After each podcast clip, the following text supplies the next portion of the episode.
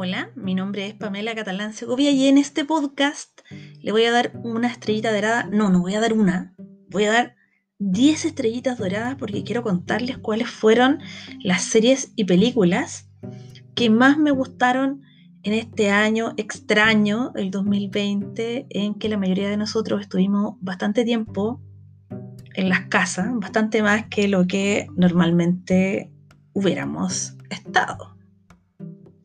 Por lo tanto, tuvimos mucho más tiempo para ver películas y series, ¿o no? Bueno, yo al menos los fines de semana sí gastaba harto tiempo en ver películas y series. voy a comenzar. Hoy día voy a, no voy a detenerme en todo lo que voy a nombrar, porque si no haría un podcast de 10 horas, que no es mi intención. Yo les agradezco a todas las personas entusiastas que escuchan mi voz de vez en cuando voluntariamente no como mis alumnos que están obligados a veces. Bueno, siempre, en verdad. Em, entonces no quiero hacer un podcast de 10 horas, qué lata. O sea, no, la idea es que sean 10, 20 minutos como mucho. Sé que resultó bien ese que hicimos con Gianfranco Neto, a quien le mando un cariñoso saludo. Eh, porque estábamos conversando, pero claro, yo sola en un monólogo 40 minutos, no, no, no, no. Yo no quiero que ustedes terminen diciendo please shoot me, Así que voy a ser breve en cada comentario que dé. Y lo primero que quiero decir es que este año hubo series que no vi. voy a ser, se me va a caer el carnet y voy a decir una cosa eh, antigua. No participaron en este episodio como salía en el happening para los, los cuarentones como yo que se deben acordar de esto. No participarán en este programa, en este podcast, ni Gambito de Dama, ni Unorthodox, ni I May Destroy You, ni Vertical Soul, porque no las vi. y como no las vi, no puedo opinar. ¿Ya? Sí quiero contarles de otras que vi y eh, que me gustaron mucho. Y por primera vez en este podcast que hago y que me encanta hacer, voy a hablar de películas chilenas también. Ese es un, un avance.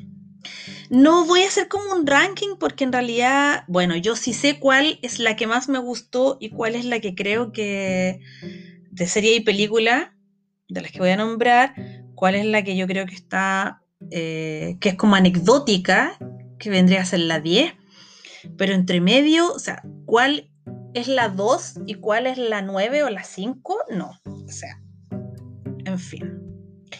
Bueno, la primera película que quiero destacar es una película que en realidad es de 2018 y que yo vi este año y me reí mucho. De verdad me reí mucho, la, disfruté, fue entretención sana, liviano eh, y, tenía secuencias divertidas eh, y algunas que, que eran bastante estéticas. Es una película dirigida por Charles Stone III que se llama Uncle Drew o Tío Drew y está protagonizada por el basquetbolista Kyrie Irving y por otros basquetbolistas que ya están eh, retirados, que actualmente son comentaristas, como Shaquille O'Neal o Reggie Miller, eh, y otros que no sé a qué se dedican, como Chris Webber.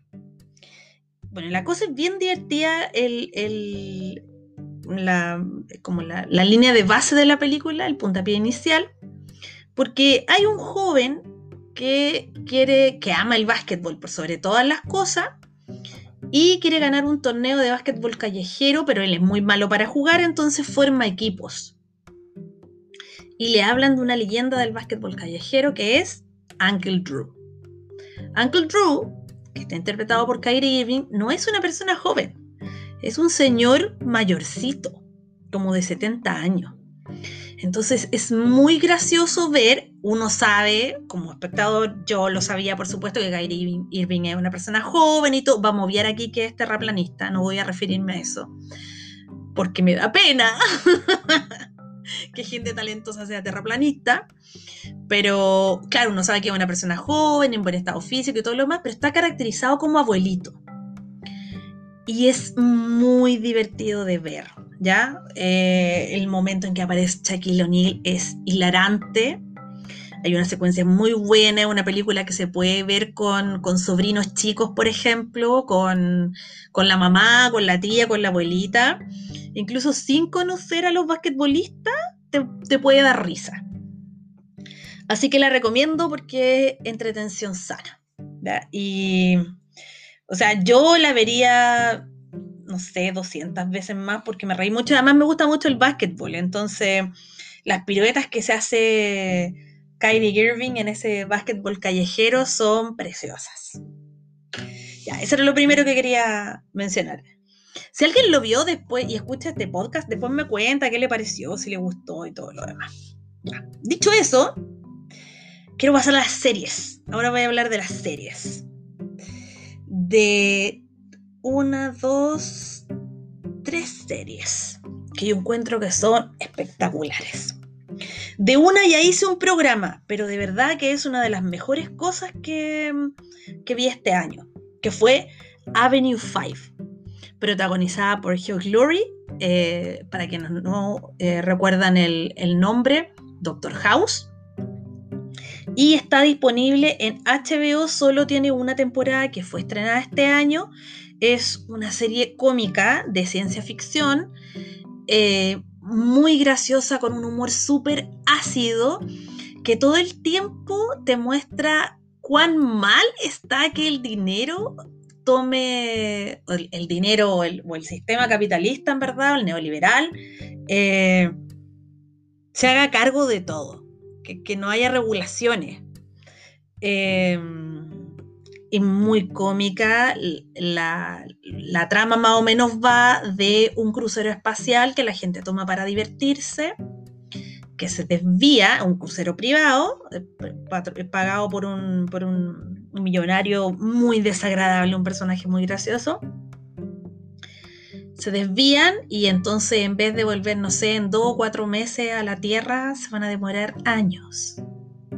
Y por supuesto esto desata el caos absoluto en la tripulación, en los pasajeros. También se ve lo que pasa en la Tierra. Y hay algo que viene divertido porque es, es muy cómica esta serie, pero la gracia que tiene es que hay algunas secuencias en que quedas helado. Esto me acuerdo de un grupo que vi alguna vez en Facebook que se llamaba cosas que te hacen decir, conche tu madre. claro, yo una vez vi ese grupo.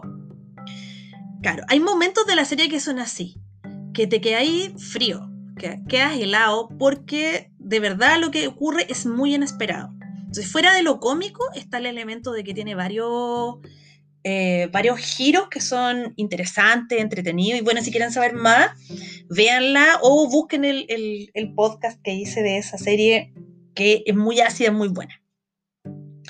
La otra serie de la que quiero hablar es, eh, también hice un podcast de ella, pero basándome en, lo que sabía hasta ese momento de la segunda temporada, que es Westworld. Quiero recomendar absolutamente Westworld completa eh, y especialmente la tercera temporada. Ya también es una serie de HBO y eh, fue estrenada este año, eh, la dieron entre marzo y mayo. Eh, no quiero dar spoilers, no quiero contar qué es lo que pasó en la tercera temporada de Westworld. Tiene un, reparto maravilloso, sale la Evan Rachel Wood, sale, en su momento salió Anthony Hopkins, la Tandy Newton, que son actrices y actores estupendos. Y la novedad de esta temporada es que fichó Aaron Paul, ustedes pueden decir, ¿quién es Aaron Paul? Si yo les digo Jesse Pinkman de Breaking Bad, al tiro se les va a venir la cara a sus mentes, imagino. Bueno, él en, en la tercera temporada de Westworld hace un personaje que se llama Caleb. Y bueno, eh, se espera para la cuarta temporada una renovación total, porque si hay algo bien entretenido de Westworld es que de una temporada a otra las cosas cambian muchísimo. Incluso quien en la temporada 1, por ejemplo, protagonizaba, entre comillas, puede desaparecer, puede morir, puede, no sé, irse de viaje. Y en la segunda temporada no aparecer o ser un personaje muy secundario e incluso terciario, incidental. Entonces, la, importancia del personaje de Aaron Paul va de menos a más. Y en la cuarta temporada claramente va a ser un personaje muy, muy, muy importante. Es una serie que tiene una estética magnífica, los efectos especiales son deleite para los ojos, la trama es muy intensa, te pone en, escenarios súper filosóficos finalmente, te cuestiona. Eh, y bueno, es bien entretenido que Ahora me voy a tirar un spoiler. Si no lo quieren escuchar, adelántenlo un par de minutos o, lleguen hasta acá, qué sé yo. Al final de la tercera temporada de Westworld, hay una cosa que a mí me hizo pensar en el estallido social en Chile. Hay una revuelta. La gente eh, en el caos, el caos social. Y eso fue súper interesante de, observar, eh, en frío, por supuesto, no, no, no viviéndolo. Eh, y también es entretenido como, eh, porque Westworld es muy de denunciar cómo hay poderes que están articulando todo lo que pasa finalmente, fuera, fuera del control de los ciudadanos comunes. Entonces estas grandes corporaciones que aparecen en, Westworld eh, son desnudadas en esta tercera temporada. Eh, y esto llega hasta el descontento social, a la calle, al, al, eh, caos, lleva al, caos social. para mis ojos, muy lindo de ver. Esa es la segunda serie que quería destacar en mi ranking de lo más bonito del año. Y bueno, hay otra serie de la que voy a hablar más adelante, pero esta yo creo que fue... Estoy a punto de decir mi favorita, pero no lo sé. En algún momento con mi amigo Moisés y Nostroza pensamos hacer un podcast de la segunda temporada de The Boys. Que como ustedes saben, también hice alguna vez un podcast de The Boys, y, pero solo de la primera temporada. Salió la segunda, eh, este 2020 fue súper criticada en su momento que, los episodios fueron semanales.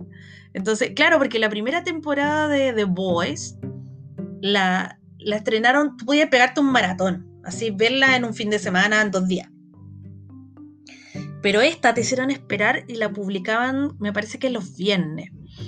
La publicaban, bueno, la estrenaban los viernes. La, la, cosa es que la gente estaba furiosa, ¿ya? porque querían pegarse la maratón.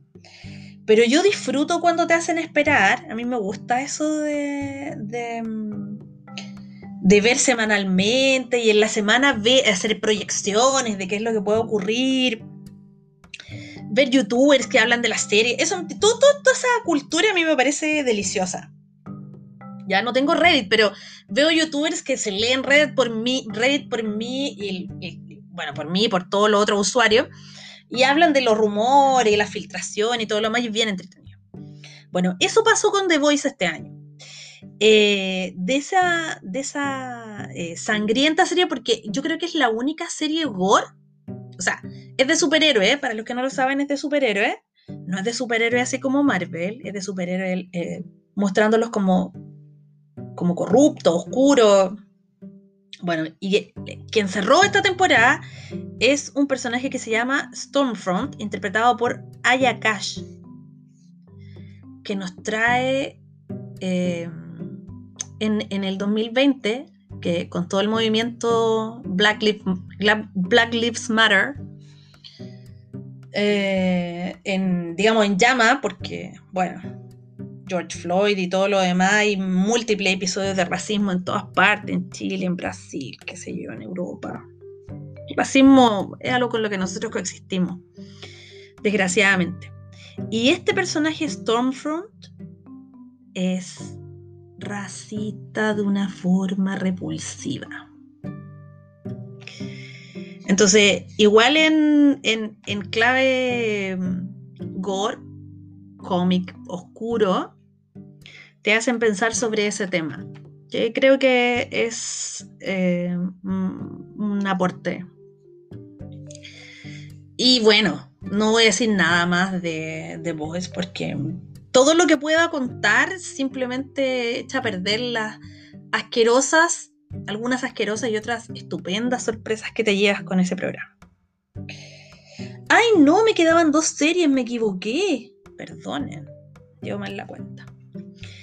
Hay otra serie que también quiero recomendar, no es muy conocida, ya aquí yo creo que puedo hacer un aporte, porque claro, todas las otras cosas que nombré en general son bien conocidas, pero hay una que se llama Upload, que es, el creador es Greg Daniels. Es una serie que se estrenó este año, solo tiene una temporada hasta el momento, por Amazon Prime Video. Y de esta sí voy a contar un poquito de qué se trata. Porque si hay una que, que, ustedes no han visto y que yo pienso que deberían ver, es esta. Ya, ¿y por qué? No tiene ningún eh, actor o actriz realmente conocido previamente. Em, para mi gusto, la estética de la serie no es muy buena. Ya. Eh, me pasa lo mismo con, Upload que con. Para los que vieron Arrow, yo encontraba que Arrow tenía una ambientación de súper mal gusto. Era como que te decían, oh, son millonarios y las minas vestidas así, casi como, como para pa filme porno, eh, los escenarios mal hechos, no, no me gustaba nada. Ya, lo mismo me pasó con Upload. Como que tuve que mm, el primer episodio así como respirar profundo y decir, ya, voy a tratar de no fijarme en, los decorados que encuentro ordinario y todo lo demás, ese punto no es, no es un punto destacable, muy distinto a lo que pasa con, con Westworld o con Avenue 5, que tienen mucho mejor trabajo, mucha mejor dirección de arte, creo yo, es un juicio mío. Pero la historia, eh, la forma en que en que te van entregando la información, los acontecimientos y sobre todo, queridos y queridas amigas que se toman la molestia de escuchar este podcast, cómo termina. Cómo termina es que vale oro. Ya, vamos a dar el, el la, un poco hablar de cómo es la sociedad en la que se ambienta Upload. No, no quiero dar spoilers, solo quiero decir que vale absolutamente la pena verla. Este es un mundo en el futuro en el que los automóviles ya no los manejan las personas, sino que se programan. Em, además de eso, hoy están golpeando aquí arriba, esto para que ustedes vean que, bueno, cosas que suceden. Además de eso, cuando la gente muere, esta es la parte más interesante, cuando la gente muere, los que tienen mucho dinero pueden tomar la decisión de que la conciencia de su persona amada vaya a dar a un mundo virtual. Y ese proceso en el que la persona muere y es cargada a este mundo virtual se llama upload, como la serie. Eh, heavy, porque la conciencia disociada del cuerpo, la inmortalidad al alcance, ojos de quienes tienen dinero, los pobres simplemente se mueren. Pero los que tienen, las familias que tienen lucas, se compran un espacio en ese programa y, se, y traspasan su conciencia ahí y viven, si ellos quieren, para siempre. Entonces, eh, ya ese escenario es súper atractivo. Es súper atractivo y suceden cantidades de cosas en esta serie. Uno se encariña con los personajes, hay algunos que son súper adorables, otros son súper divertidos, hay secuencias divertidas, hay secuencias escalofriantes, sobre todo hacia el final de la temporada. Entonces tiene de todo, tiene muy buena, muy buena narrativa. Está muy bien escrita la serie. ¿ya?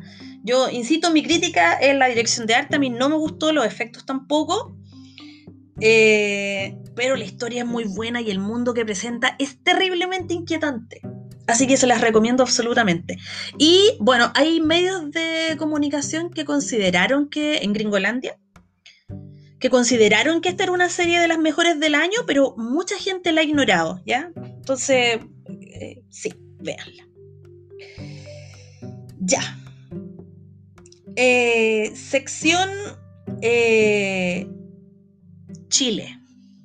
Quiero recomendar tres películas chilenas que vi este año. La primera de ellas está en Onda Media. Para los que no lo conozcan, Onda Media es un sitio en el que uno se registra y puede ver películas gratis, que es del Ministerio de, las Artes y la Cultura.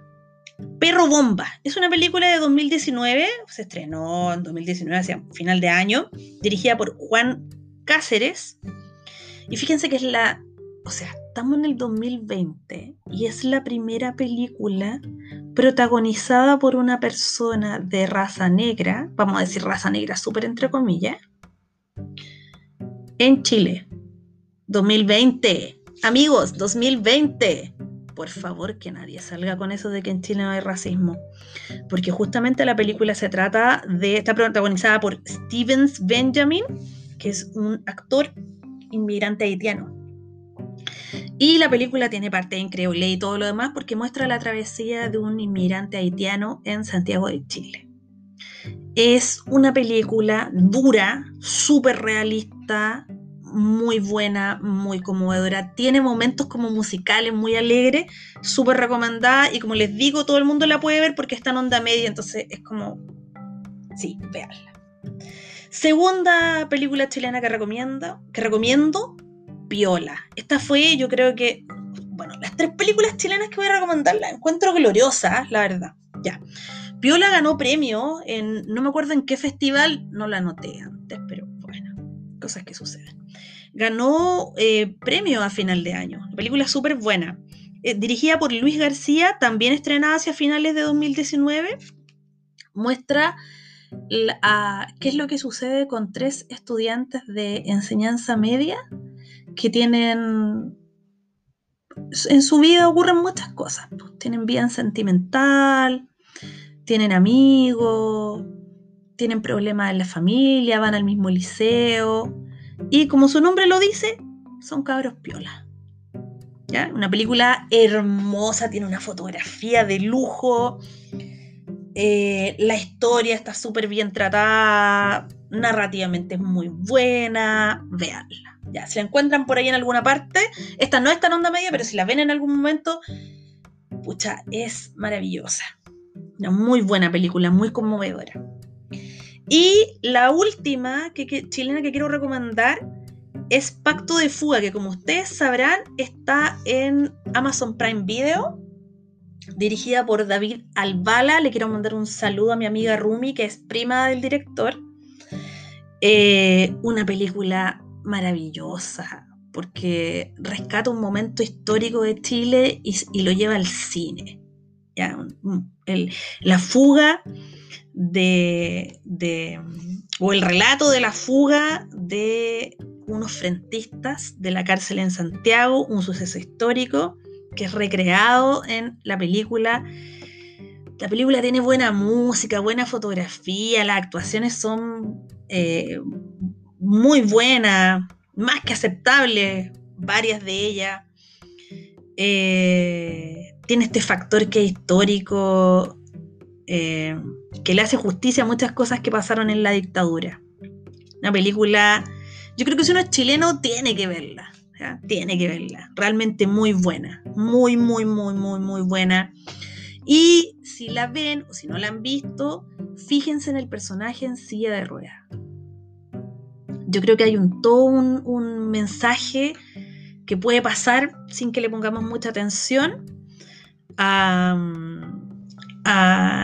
Eh, pero deberíamos detenernos en eso, en el personaje en silla de rueda, en lo que vive, eh, en quién es y en cómo estamos en Chile súper al debe, en tratar con respeto no solo a los migrantes, que es el tema de, de perro bomba o a los adolescentes, que puede ser el tema de piola, sino que también a las personas que tienen movilidades distintas.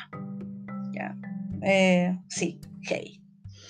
Muy, muy buena película. Súper recomendada por, desde el punto de vista político, desde el punto de vista de, la dirección de arte, desde el sonido. Una película redondita, preciosa. Ya, deja el corazón llenito por ser chileno. Y ahora voy a terminar con las con eh, me, paso a la sección Disney. Porque este año, como ustedes saben, mucha gente ha contratado Disney Plus. Yo no, pero he visto cosas de Disney Plus. Entonces quiero destacar Soul, que es esta película que ustedes saben que se estrenó el 25 de diciembre, dirigida por Peter Doctor, eh, animada, a mí me encantan las películas animadas, y muy bella Soul, porque un poco, aquí voy a hacer una interpretación yo creo que esta película se trata de, de votar este mito de que las vidas tienen que tener un propósito, de que, de que hay que, que como que las cosas tienen que tener un sentido así fijo, redondo. No. Aquí pareciera la película decirnos que vivir en sí mismo, aunque uno se sienta confundido, aunque uno no sepa bien cuál de todas las cosas que, que hacen la vida lo mueven o le gustan o no le gustan, lo importante es conectar con otro, es vivir el día a día, es respirar, es disfrutar con las cosas que estás, que te rodean, conectarte con tu entorno. Muy bonita la película. Yo creo que más para adultos que para niños, más para adolescentes, más para para jóvenes y adultos que para niños. No sé si los niños la consideren entretenida a diferencia de otras películas de Pixar. Y para mí, tengo que decirlo, todos ustedes lo saben, que yo soy una absoluta fan de Star Wars. El número uno en mi corazón y en el año fue Mandalorian. Obviamente porque em, la segunda temporada se estrenó este año, ustedes saben, John Favreau y Dave Filoni hicieron un trabajo incluso mejor que el de la primera temporada, con un final que yo conozco a mucha gente que lloró viéndolo y que, y que nos hizo sentir mucho, nos hizo sentir mucho. Eh, la dirección de arte de Mandalorian, ya que hoy día he hablado mucho de ese tema, es maravillosa, la calidad de los efectos especiales es impresionante, salvo al final, en un rostro que no quedó tan bien, pero yo quiero hablar de ese episodio, ¿ah? del episodio final. Si quieren, si no lo han visto, sáltense todo esto, pero eh, cuando, cuando aparece el X-Wing, yo estaba con el Pedro, mi esposo. Digo, Pedro, un ex-wing.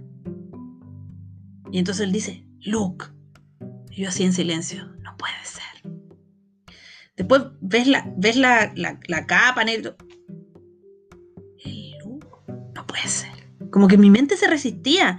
Vi el sable verde, Luke, no puede ser. Y ya cuando vi el guante negro fue como, ¿CTM es Luke? O sea, me desmayo, ¿qué onda? Y tengo que decirlo, en ese la primera vez que la vi, no lloré, grité, como que... Eh, quiero decirles que me pasó esto. Estuve en un estado de euforia. La euforia es como la, la maximización de la alegría. Y en mi corazón siempre habrá agradecimiento para Dave Filoni y para John Favreau por darme ese nivel de alegría en un año complicado como el 2020. Así que, si no han visto Mandalorian, véanla porque es lo mejor del universo. Oye, me extendí en y van a ser, va a ser media hora ya. Ok, lo dejamos hasta acá. Me despido. Abrazos para todos y que sea un buen 2021, mucho mejor que el 2020. Y si llegaron hasta acá, ustedes también se merecen una estrellita dorada. Mil gracias por escuchar y que la fuerza les acompañe.